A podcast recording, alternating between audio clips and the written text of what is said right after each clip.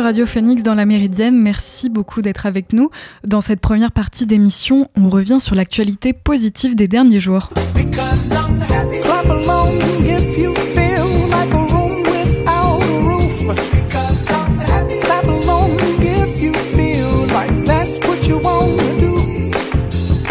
Aux États-Unis, pour faire face à la loque américaine qui décime les abeilles, une start-up a décidé de créer un nouveau vaccin pour sauver les pollinisateurs. Changement climatique, destruction de son habitat, pesticides ou encore maladies, le dépeuplement des abeilles dont la population décline dangereusement ces dernières années fragilise l'ensemble de la biodiversité et pourrait avoir de graves répercussions sur notre agriculture. Il faut savoir que les abeilles, grâce à leur important travail de pollinisation, permettent la reproduction de 80% des plantes. Sans elles, c'est un tiers du contenu de nos assiettes qui disparaîtrait. La FDA, l'autorité de santé américaine, estime que la pollinisation par les abeilles représente environ 15 milliards de dollars de valeur ajoutée pour les cultures. Pour tenter de remédier à son déclin, le ministère américain de l'Agriculture a approuvé le tout premier vaccin destiné aux abeilles mellifères. C'est autrement dit, c'est une abeille à miel d'Europe, développée depuis une dizaine d'années par Dalan Animal Health, une société de biotechnologie implantée en Géorgie. Il vise à protéger cette espèce contre la loque américaine, une maladie qui décime les ruches. Jusqu'à présent, les, les apiculteurs n'avaient pas d'autre choix que de tout brûler face à cette bactérie qui résiste aux températures extrêmes et qui est responsable de la perte de 40% des ruches américaines en 2019. Contrairement à vaccin traditionnel, il n'est pas injecté via une seringue, il est mélangé à une pâte sucrée que chaque reine de colonie va manger une fois ingérée, la progéniture de la reine se retrouve alors immunisée contre la bactérie, comme l'a expliqué Annette Klesser, directrice générale de Dalan. Lors des tests en laboratoire, les chercheurs ont constaté un taux de résistance à la maladie grimpant jusqu'à 50% au sein de la descendance. Partons maintenant au Japon. Tokyo accueillera en novembre prochain la première Coupe du Monde de collecte de déchets. Inventée au Japon, la discipline y est pratiquée depuis 2008. En vue de cette Coupe du Monde, des épreuves de qualification seront organisées dans une vingtaine de pays, parmi lesquels une majorité se trouve en Asie, en Inde, en Indonésie ou encore en Malaisie. Mais des équipes des États-Unis, du Canada et d'Afrique du Sud euh, devraient aussi prendre part à ce projet. L'objectif euh, des équipes trois personnes devront ramasser le plus de déchets possible dans un délai imparti d'une heure et dans une zone définie. Ensuite, chaque équipe devra trier, recycler et répartir les déchets dans des sacs adaptés. Avec cette euh, initiative, la Fondation souhaite transformer la récolte de déchets et le tri en une compétition sportive internationale dans le but de sensibiliser les participants et bien plus encore à l'importance du tri sélectif. Au Japon, comme l'explique le journal de Hong Kong, la discipline gagne en popularité, notamment dans les écoles où elle est devenue une partie intégrante des cursus. La Nippon Foundation a même produit un animé d'une trentaine de minutes pour la promouvoir. La fondation estime qu'une centaine de compétitions de ce type sont organisées chaque année à travers le pays. Et pour cette troisième info, on se rend en Australie qui nous livre des images réconfortantes alors que le pays a fait face ces derniers jours à de graves inondations. Un bébé kangourou a été secouru par la police australienne dans le nord du pays. L'animal s'était retrouvé piégé par les, eaux près de la petite ville de Burkenton en proie à des inondations records. Le petit marsupial a été repéré depuis un hélicoptère puis secouru à l'aide d'un canot. Il a ensuite été sauvé de la noyade par un nageant avant d'être relâché sur la terre ferme. Depuis au moins deux ans, l'Australie est régulièrement frappée par de fortes pluies en raison du phénomène météorologique la Nina qui s'est intensifié dans le Pacifique. À Burton, l'Albert River en crue a transformé de vastes zones autour de la ville en lac. La moitié des maisons a été inondée et les habitants ont dû être secourus par hélicoptère. Vous écoutez la Méridienne sur Radio Phoenix. Restez avec nous dans un instant, j'ai sélectionné pour vous trois autres bonnes nouvelles que je souhaitais vous partager. Mais pour le moment, je vous laisse avec l'excellent Ateba et son titre Danse. À tout de suite sur Radio Phoenix.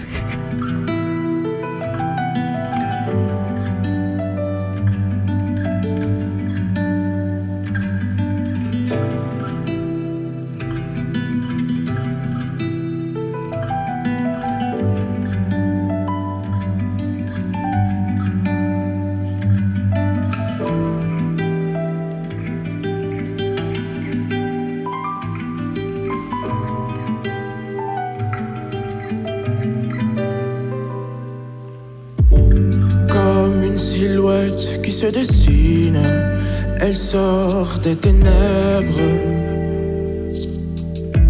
Comme un visage que je devine.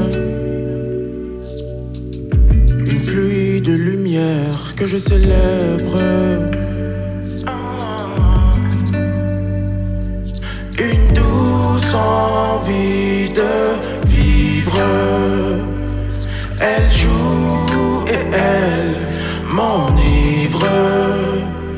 J'avoue que j'ai envie de lui dire qu'elle scintille.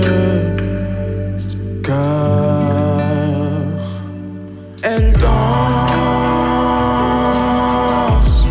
son sourire étincelle dans le noir.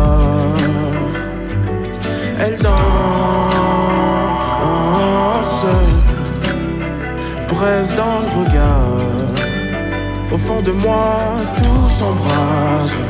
Je reste figé, par une telle grâce. Les yeux rivés, et le temps passe, la tête dans les nuages. Je m'imagine que l'on se prélasse. Mais,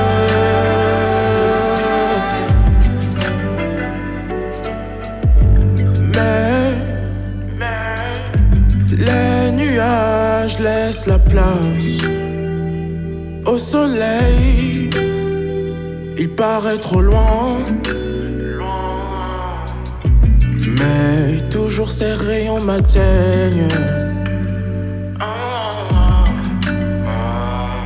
Je vois la flamme dans ses yeux. Elle brûle, mais je m'en veux. Quand nos regards se croisent, le mien s'éteint.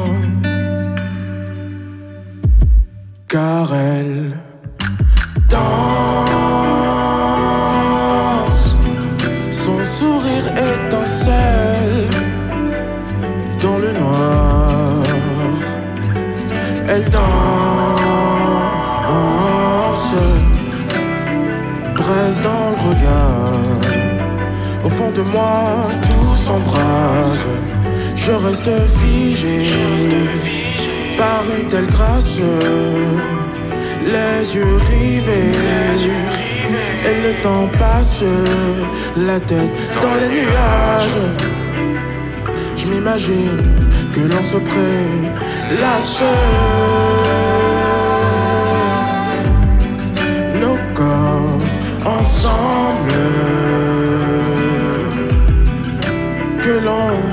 s'enlace. Jusqu'aux aurores. C'est le destin que j'implore.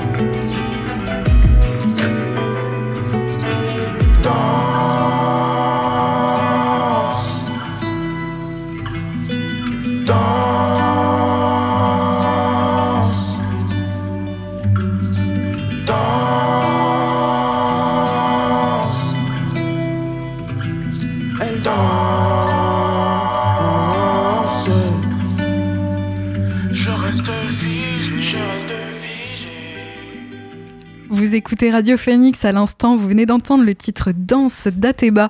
Tout de suite, on revient sur trois autres bonnes nouvelles des derniers jours. Et une bonne nouvelle pour la biodiversité, les États membres de l'ONU ont trouvé un terrain d'entente, c'était samedi 4 mars, sur le premier traité international de protection de la haute mer, destiné à déjouer les menaces qui pèsent sur des écosystèmes vitaux pour l'humanité. Au total, plus de 15 ans de discussions ont été nécessaires sur le sujet. Longtemps ignoré dans le combat environnemental, la haute mer, qui représente 64% des océans, commence là où s'arrêtent les zones économiques exclusives des pays, soit à maximum 370 km des côtes. Elle n'est donc sous la juridiction d'aucun État et aujourd'hui 1% seulement en est protégé. Pourtant, sa biodiversité microscopique fournit la moitié de l'oxygène que nous respirons et limite le réchauffement climatique en absorbant une partie importante du CO2 émis par les activités L'accord dont le contenu exact n'a pas encore été dévoilé prévoit de lutter contre l'affaiblissement des océans minés par la surpêche, la pollution et le changement climatique. Il propose une meilleure protection juridique de cet espace, mais aussi l'obligation de réaliser des études d'impact sur l'environnement avant la moindre activité envisagée en haute mer. La création d'aires marines protégées est également envisagée. L'objectif protéger 30% des terres et des océans de la planète d'ici 2030, comme acté en décembre 2022 lors de la COP 15 biodiversité, un but inatteignable sans inclure la haute mer. Autre enjeu du traité, protéger la biodiversité de cet espace qui abrite entre 500, 500 000 et 10 millions d'espèces selon le Centre national de la mer. Après quatre années de négociations formelles, la troisième et dernière session à New York a finalement été la bonne mais le texte doit encore être formellement signé à une date ultérieure après avoir été traduit dans les six langues officielles de l'ONU et après analyse par les services juridiques. En France, le Conseil d'État a ordonné hier au gouvernement de fermer certaines zones de pêche dans l'Atlantique pour préserver les dauphins dont les échouages dans le golfe de Gascogne se sont multipliés. Le Conseil d'État avait été saisi en 2021 par plusieurs associations de défense de l'environnement, France Nature Environnement, Sea Shepherd France et l'Association de défense des milieux aquatiques qui réclamaient des suspensions de la pêche dans l'Atlantique. La plus haute juridiction administrative a accordé délai de six mois au gouvernement pour mettre en place ces interdictions. Sea Shepherd France a qualifié cette décision de victoire historique qui rappelle que cet hiver encore, un nouvel épisode intense de mortalité de dauphins communs est observé. D'après le Conseil d'État, le nombre de décès de dauphins par capture accidentelle dans le golfe de Gascogne dépasse chaque année la limite maximale permettant d'assurer un état de conservation favorable en Atlantique Nord-Est.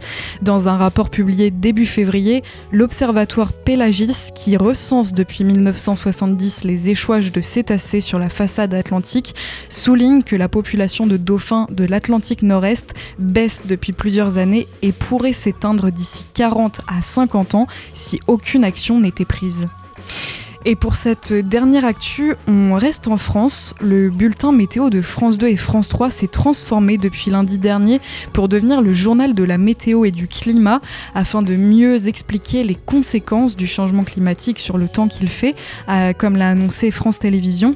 Les deux bulletins météo du soir de France 2 et France 3 ont donc été rallongés de 1 minute 30 à 2 minutes pour offrir aux téléspectateurs des informations complémentaires. De nouvelles cartes et infographies permettent désormais de comparer les températures actuelles avec les moyennes de celles observées dans les précédentes décennies. Le bulletin du lundi 13 mars a ainsi révélé que la température moyenne en France était 5,8 degrés supérieure à celle des années précédentes et à terme le dispositif sera étendu au bulletin de la journée. Vous écoutez la Méridienne sur Radio Phoenix. Restez avec nous, on fait une pause avant de nous retrouver dans la dernière partie de la Méridienne. Je vous propose de faire un tour d'horizon de l'actualité à l'international, mais avant cela, on écoute Charlotte Fever avec Septembre. À tout de suite.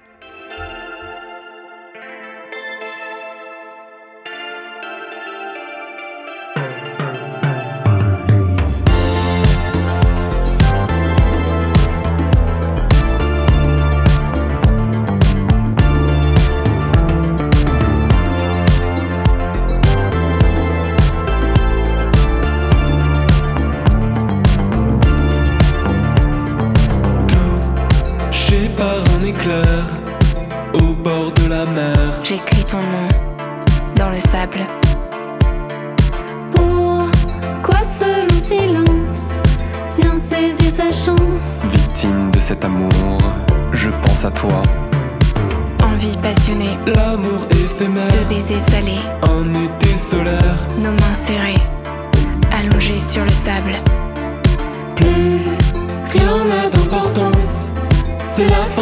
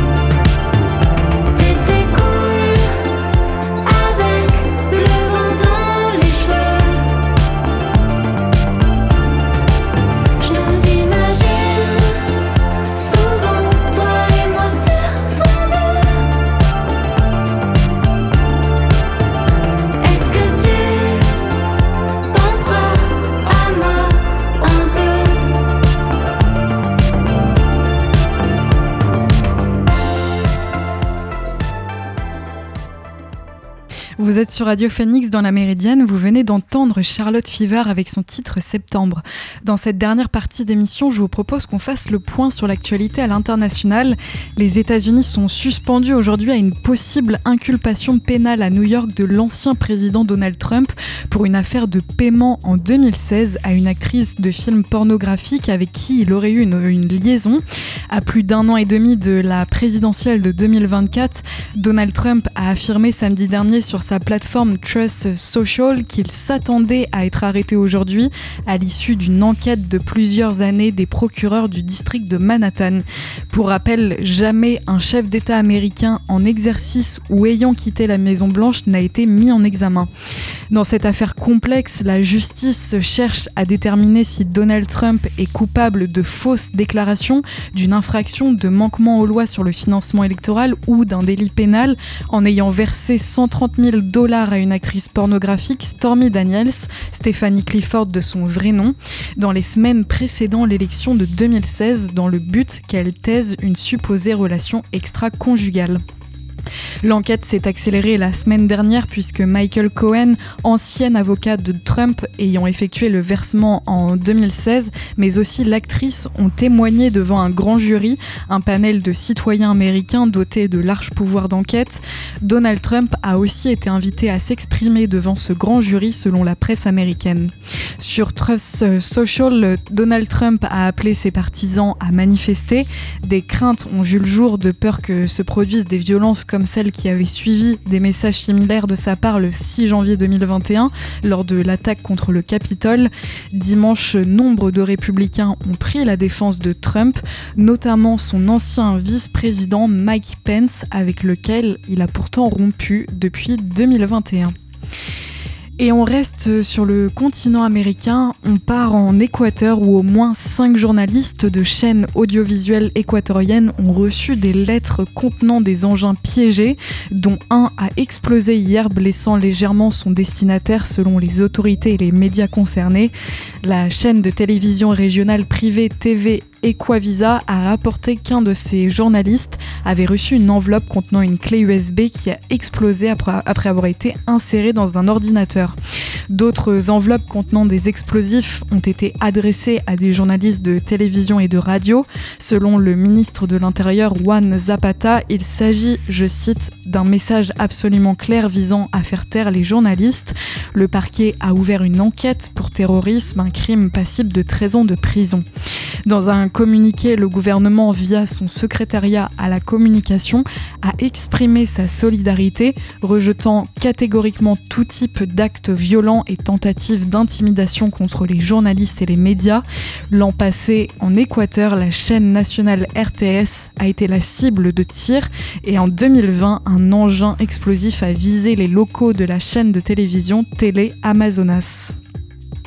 On part maintenant sur le continent africain, en Somalie plus précisément, où la sécheresse record dans la corne de l'Afrique pourrait entraîner entre janvier et juin 135 décès par jour, comme l'affirme le ministère somalien de la Santé, l'OMS et l'UNICEF dans une étude publiée hier. L'OMS avait déjà averti que près de 100 000 personnes en Somalie étaient confrontées à des niveaux catastrophiques de faim en raison de la pire sécheresse frappant la région depuis 40 ans.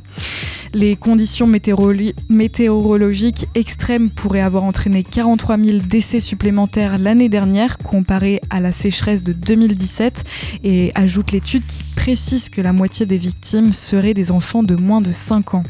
La Somalie subit depuis 5 saisons consécutives des pluies insuffisantes, ce qui a plongé 5 millions de personnes dans une insécurité alimentaire aiguë et près de 2 millions d'enfants dans une situation à risque de malnutrition. Les Nations Unies ont besoin de plus de 2,6 milliards de dollars pour répondre aux besoins prioritaires de 7,6 millions de personnes en 2023. Les météorologues s'attendent à ce qu'une sixième saison des pluies manque aussi cruellement d'eau, accentuant les craintes d'une catastrophe humanitaire sans précédent. Et on termine ce tour d'horizon de l'actualité au Malawi.